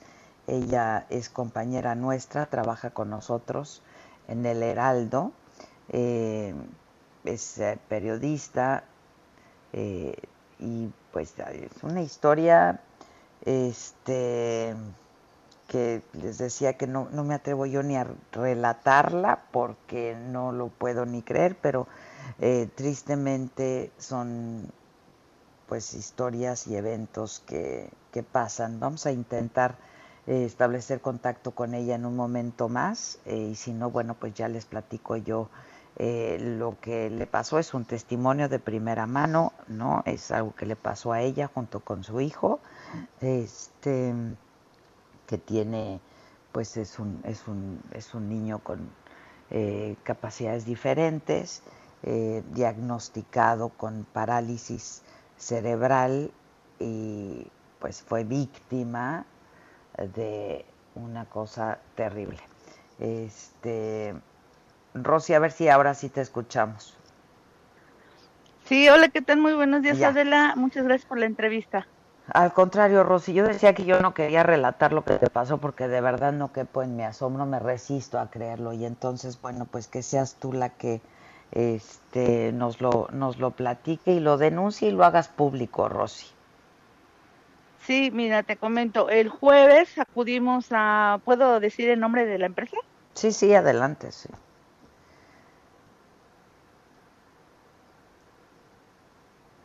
Ahora ya no sé si soy yo o es Rosy de nuevo la que no se escucha. Víctor. Es ella, ¿verdad? Se cortó de nuevo. A ver, Maca, mientras- ¿O ya le estamos llamando? Creo que le estamos llamando. Este, no. Eh, bueno, Maca. Sí. A ver, para seguir contigo, y ahora vas a oír lo que es una historia macabrona también. Bueno, vámonos mientras con, con otra cosa, eh, pues macabrona, pero que les va a aligerar un poco esto, y es que todos están haciendo, ya sabes, eh, Zoom, house parties, todo el mundo está desesperado. Bueno, ya se anunció eh, que Facebook estrenó una cosa que se llaman Messenger Rooms. Adela, y puedes meter hasta 50 personas en una videoconferencia al mismo tiempo sin que se caiga el, el sistema, también eh, Mark Zuckerberg dijo que obviamente mucha gente se va a empezar a, a sumar a este servicio y que no se preocupen que hay capacidad para mm, que no se caiga Facebook. Aparte, este, lo único que tienes que hacer es tener cuenta activa o en WhatsApp o en Facebook o en Instagram. Ya con eso puedes hacer estas videollamadas que sí la verdad son muy útiles porque ya ves todo lo que ha pasado con House Party, que si lo hackeaban o no, que si Zoom se robaba este, los datos, bueno, pues eh, Facebook. Bueno, también en Facebook no. han habido esas denuncias. Sí, o sea, sí, sí. justo es lo que me dio mucha risa, ¿no? Mark Zuckerberg ahora garantizando que esto no va a suceder, eh, pero se lo preguntaron, dijo, no hay problema, están garantizados el buen uso de sus datos desde ya. Nos queda creerle y seguramente muchos vamos a usarla, ¿no? Porque cada vez a mí ya me chocaban los Zooms y ya tengo ganas de organizar uno. Ah, Sí, hay que hacer un Zoom. Sí, ya por favor. Ok. Entonces, pues está bueno y está, ¿ya, ya lo probaste? Digo, No, yo no, me imagino que no con 50 personas, porque pues de dónde ¿quién? la sacamos, ¿verdad? O sea, mi prueba sería, pero contigo, este, pero contigo, o sea, Exacto. con Carlitos, pero Terés, bueno, pues ya, ya está en uso, hay que probarlo, hay que ver si, si lo podemos usar al rato. Y algo macabrón, eh, que nos, va, nos quita un poco de paz, es que la Organización Mundial de la Salud ya afirmó, Adela, que no hay suficiente evidencia científica sobre inmunidad ante el coronavirus. o Sí, sea, ya, no ya, ya, hay algo que demuestre que si ya te dio, eres inmune y esto pues no le cae nada bien a Trump, que ya anda haciendo eh, pues un muy buen coraje, porque ves que querían repartir estas tarjetas de inmunidad a las personas que ya les había dado la enfermedad para seguir trabajando.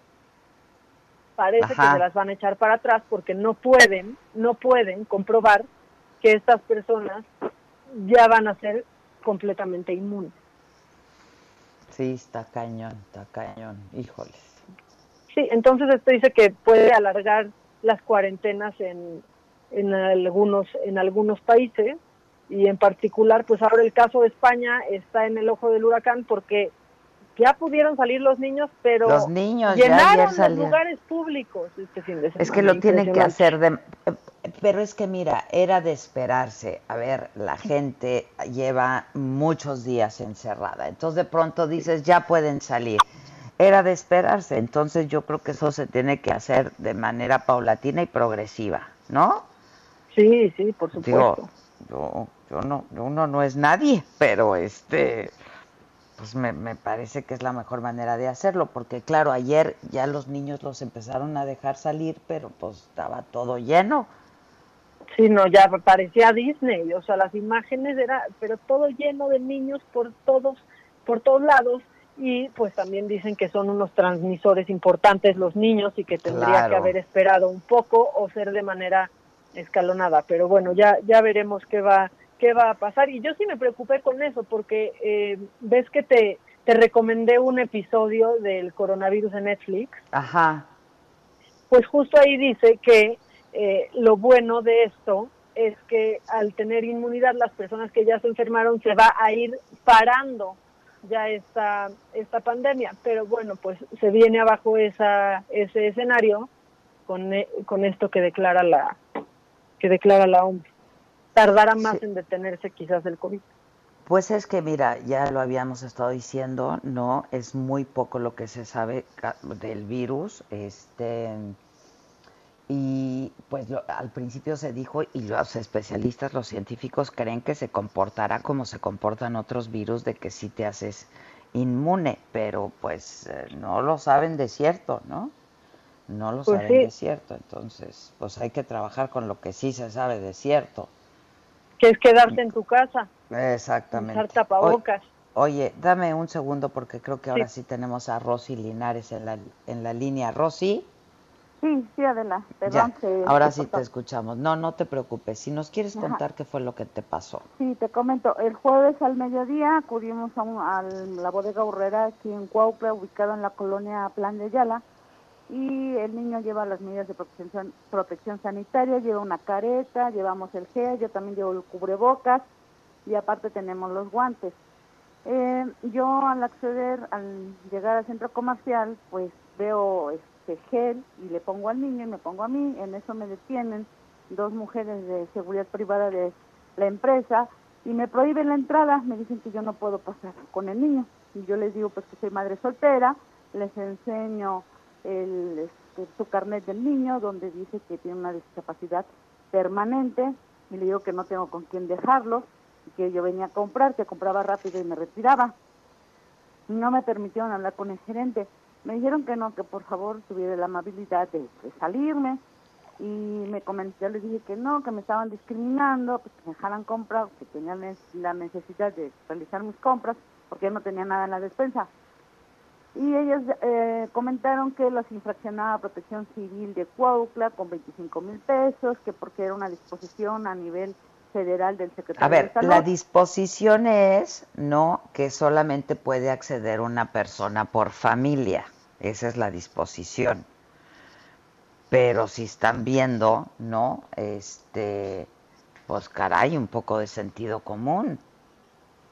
Sí, no, no me permitieron. Este, yo investigué, le hablé al de Protección Civil de Cuautla, el señor Nava, Jorge Nava Altamirano, y él negó que estuvieran infraccionando y que cobraran 25 mil pesos y que esa disposición no estaba, este, que no, no estaba prohibido que yo accediera con el niño. También hablé con un abogado y me dijo que ni el comité de sanidad a nivel nacional había puesto esa disposición, que No, por lo tanto no era legal, que fue un sea- acuerdo que hacen las empresas de las restricciones. Sí, claro, y la recomendación es que acceda una persona por familia, ¿no? Sí, Pero- ajá, pero yo les comentaba que yo no tenía que era madre Claro. soltera y que siempre he trabajado con él. Y eso fue lo que, que lo que sucedió el jueves. O sea, simplemente te negaron el acceso, nunca pudiste entrar. No, no, no, no, ahí me detuvieron luego, luego en la entrada. Me negaron el acceso. Y pues fue un hecho medio bochornoso, ¿no? Porque toda la gente te ve. Nadie se mete a defenderte, pero nada más también. Y, este, y nos retiramos sobre todo porque el niño es muy sensible por su misma discapacidad. Claro. Y pues yo, como yo estaba discutiendo, él se empezó a inquietar y mejor opté por retirarme. ¿Qué edad tiene tu hijo, Rosy? Tiene siete años, tiene una parálisis cerebral permanente y aparte tiene epilepsia, síndrome de Lennox-Gastaut. Y entonces, pu- pues evidentemente, pues tú no puedes dejarlo. No, de hecho ni lo reciben en las guarderías, ni en las particulares, este, ni en la, ni en las federales. ¿Por qué? Porque lo consideran un niño foco rojo por la epilepsia, que no hay personal incapacitado para atender esto y que no se hacen responsables de que si él tuviera un capítulo de epilepsia se pudiera este, morder, pegar, lesionar y bueno, no, no se hacen responsables. En los CAM ta- eh, sí me permiten que llegue, pero yo me tengo que quedar. Y como no tengo trabajo, soy eh, periodista independiente, pues tengo que trabajar. Sí, bueno, pues por supuesto. Y Este, este, él no habla, él tampoco habla, eh, entonces si es víctima de un abuso, no lo voy a saber. Pues no, tienes toda la razón. Este, vas a presentar una denuncia, has presentado alguna denuncia. Entiendo que este has buscado también a pues a la cadena, ¿no? A, a- Walmart. Este, pero pues nadie ha respondido nada, ¿no? Sí, no, no he respondido nada. En la Comisión, en la Comisión Nacional de Derechos Humanos, eh, tuve ya algunos otros tipos de discriminación, sobre todo con dos este, concejales en Cuautla. Interpuse mi denuncia y hasta la fecha no resuelto nada. Entonces tengo, hay poca credi- credibilidad en las instituciones, sobre todo en la defensa de los derechos de los niños. Porque bueno, mi hijo, te comento, mi hijo no, eh, no venía con una discapacidad. Eso se dio en, en el hospital. Eh, es una presunción, presunción de neg- negligencia médica. Me quejé ante la Comisión Médica de Arbitraje, que me recomendaron, me dieron un papelito donde ellos me daban la asesoría nada más. que no podían hacer nada porque eran empleados de gobierno y que nada más hacían igual que la Comisión de Derechos Humanos, este, recomendaciones que son unas llamadas a misa, que procedería, que procedería yo legalmente con un abogado civil o penalista y que también tenía yo que pagar un peritaje médico. Entonces, pues realmente es decepcionante de que estas organizaciones o institutos no, no defiendan tus derechos. Y, y supongo que ahorita con esta contingencia, este, pues tu, tu, tu problema eh, se agudiza, ¿no? En ese sentido, este, pues no estás trabajando, eh, cuando trabajas tienes que llevar a tu hijo y ahora encima, pues estos hechos de, de discriminación, que insisto, es por sentido común, ¿no? Sí, en efecto, no hay políticas públicas adecuadas para las familias cuidadoras o madres de familia cuidadoras de, con personas con discapacidad, con cualquier tipo de discapacidad. Eh, realmente seguimos siendo invisibles, eh, sexenios van, sexenios vienen, y las personas con algún tipo de discapacidad siguen siendo olvidadas, ignoradas, invisibles. Eh, de hecho, si observas todos los mm, la, publicidad que realizan, lo hacen enfocado para gente sin ningún tipo de discapacidad, hasta los dibujitos y todo. No hay la discapacidad, la inclusión, pues somos todos, porque todos de alguna forma tenemos algún tipo de diversidad. Sin duda. Ahora, dime una cosa, cuando tú eres freelance, pues esa es la manera en la que tú tienes que trabajar y supongo que ahora estás haciendo pues, ciertas cosas desde tu casa. Eh, cuando, cuando no es así, tú tienes que llevar a tu hijo contigo a trabajar, Rosy. Sí, sí, este, de hecho cuando se empezaron a cerrar los municipios de Ocuchuco y Ecapixtla, tuve que acudir para tomar unos videos y enviarlos a dos portales de medios digitales que, que colaboro aquí en Morelos.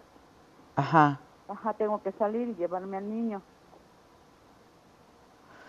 Pues no está, no está nada fácil, está muy complicado, pero imagino tu rabia, tu impotencia y este, pues tu coraje también, ¿no? Porque es, es indigno. Vamos, hablamos tanto de solidaridad y de que ahora es momento de pensar en los otros y pues hay estos, estos, estos casos sin lugar a dudas y a todas luces, pues discriminatorios, ¿no? Este, si me permites ponerte en contacto con una compañera, colega y además amiga muy querida y una mujer a la que yo respeto mucho, que es Katia de Artigues, que pues trabaja mucho este, justamente por los derechos de las personas con capacidades distintas, pues me gustaría, si, si, si puede, si te interesa y si me lo permites, Rosy, ponerte en contacto con ella y a ver de qué manera, pues uno, denunciar todo este tipo de cosas. Qué bueno que lo denuncias, qué bueno que dices el nombre de la cadena, la ubicación, etcétera, etcétera. Este, y por otro lado, pues ver de qué manera podemos eh, apoyar a, eh, apoyarte, ¿no? Yo, yo estoy segura que pues ella algo podrá hacer, Rosy. Sí, este, sí, sobre todo porque, bueno, ella también eh, tiene un familiar con discapacidad. Ya este, se puso en contacto conmigo. Eh, Ah, ya lo hizo. Ok, ya, ok. ya, ya lo hizo, sí, ya, ya atendió. Y, y también coincide conmigo que es lamentable que, bueno, aún a esto seguimos siendo ignorados los familiares con alguna persona con discapacidad y que no han generado las políticas públicas adecuadas en estos casos. No, no, no hay inclusión. Sí, no la hay. Este, pues gracias por denunciarlo, gracias por hacerlo público, gracias por compartirlo. Este, yo te mando un abrazo desde aquí. Por supuesto que voy a hablar con Katia y a ver de qué manera eh, pues podemos contribuir y, hacer alguna aportación a ti en lo personal, este, de alguna manera, Rosy, pero pues a- a todas las madres y a todas las familias que, que tienen que pasar por esto y, y- y soportar la discriminación, ¿no? Este, y la exclusión. Sí, esto es día con día, de hecho también se observa que en los cajones la gente no- ocupa los cajones Sí, para sí, las personas que tienen algún tipo de discapacidad, aunque tenga ahí el dibujito lo hacen. Y en las mesas de trabajo no veo que inviten a personas con discapacidad o a las organizaciones que estén ahí para desarrollar las políticas en este aspecto, pensando en- en- también en las personas con discapacidad. Esperemos que, bueno, este este llamado sirva para todas las familias, porque si así algunas personas eh, tienen encerrados sus familiares, pues menos los quieren sacar.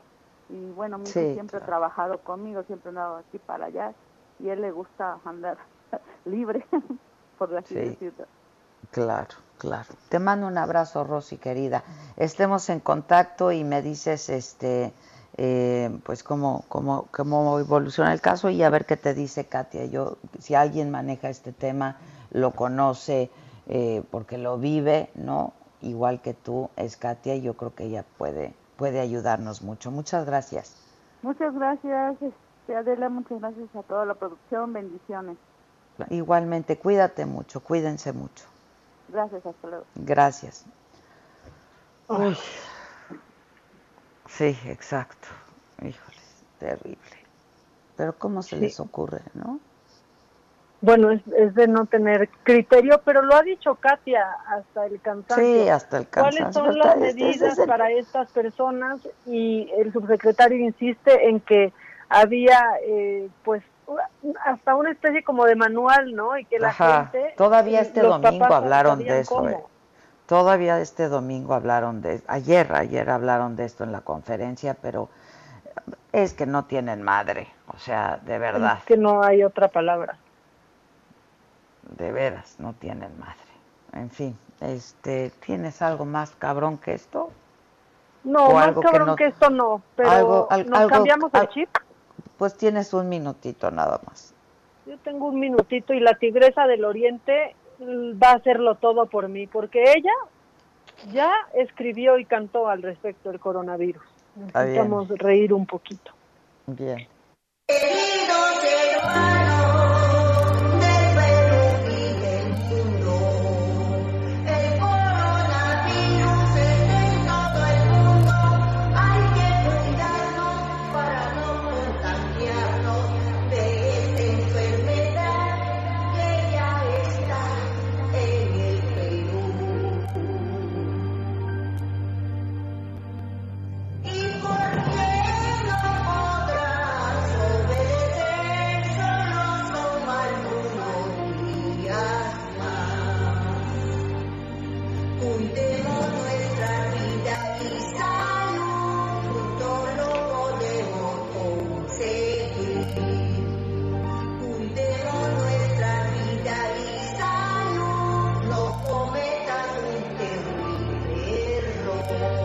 Necesito un visual, Maca.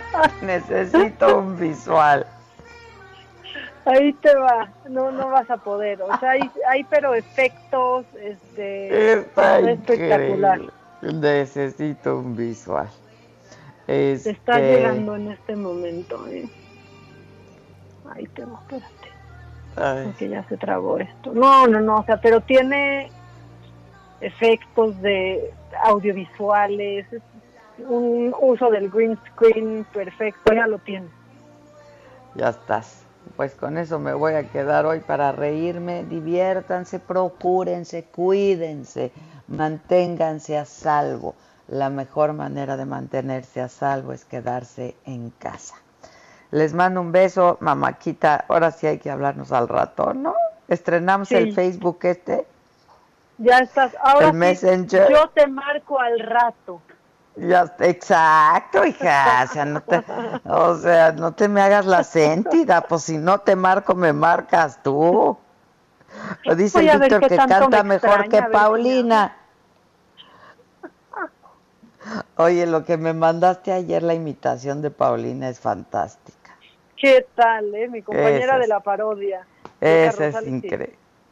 Vamos a subirla, vamos a subirla. Sí, súbanla porque está increíble. Y bueno, hoy en, eh, en mis plataformas hay un homenaje que hicimos todo el equipo de Saga a pues todo el personal médico de intendencia, todos los que están eh, dándole la batalla por todos nosotros a esta pandemia y salvando vidas y exponiendo las propias. Este, entonces, bueno, pues los invitamos a, a que lo vean y a que lo hagan extensivo a pues la gente que conozcan. Gracias a todos los médicos, enfermeras, a, pues a todos, de veras, muchas gracias. Y gracias a todo mi equipo de trabajo que hace posible siempre esta transmisión. Les mando un beso a todos y pues ahí nos mensajeamos al ratón para ver qué inventamos. Esto fue Me lo dijo Adela. Con Adela Micha. ¿Cómo te enteraste? ¿Dónde la oíste? ¿Quién te lo dijo? Me lo dijo Adela por Heraldo Radio, donde la H suena y ahora también se escucha. Una estación de Heraldo Media Group.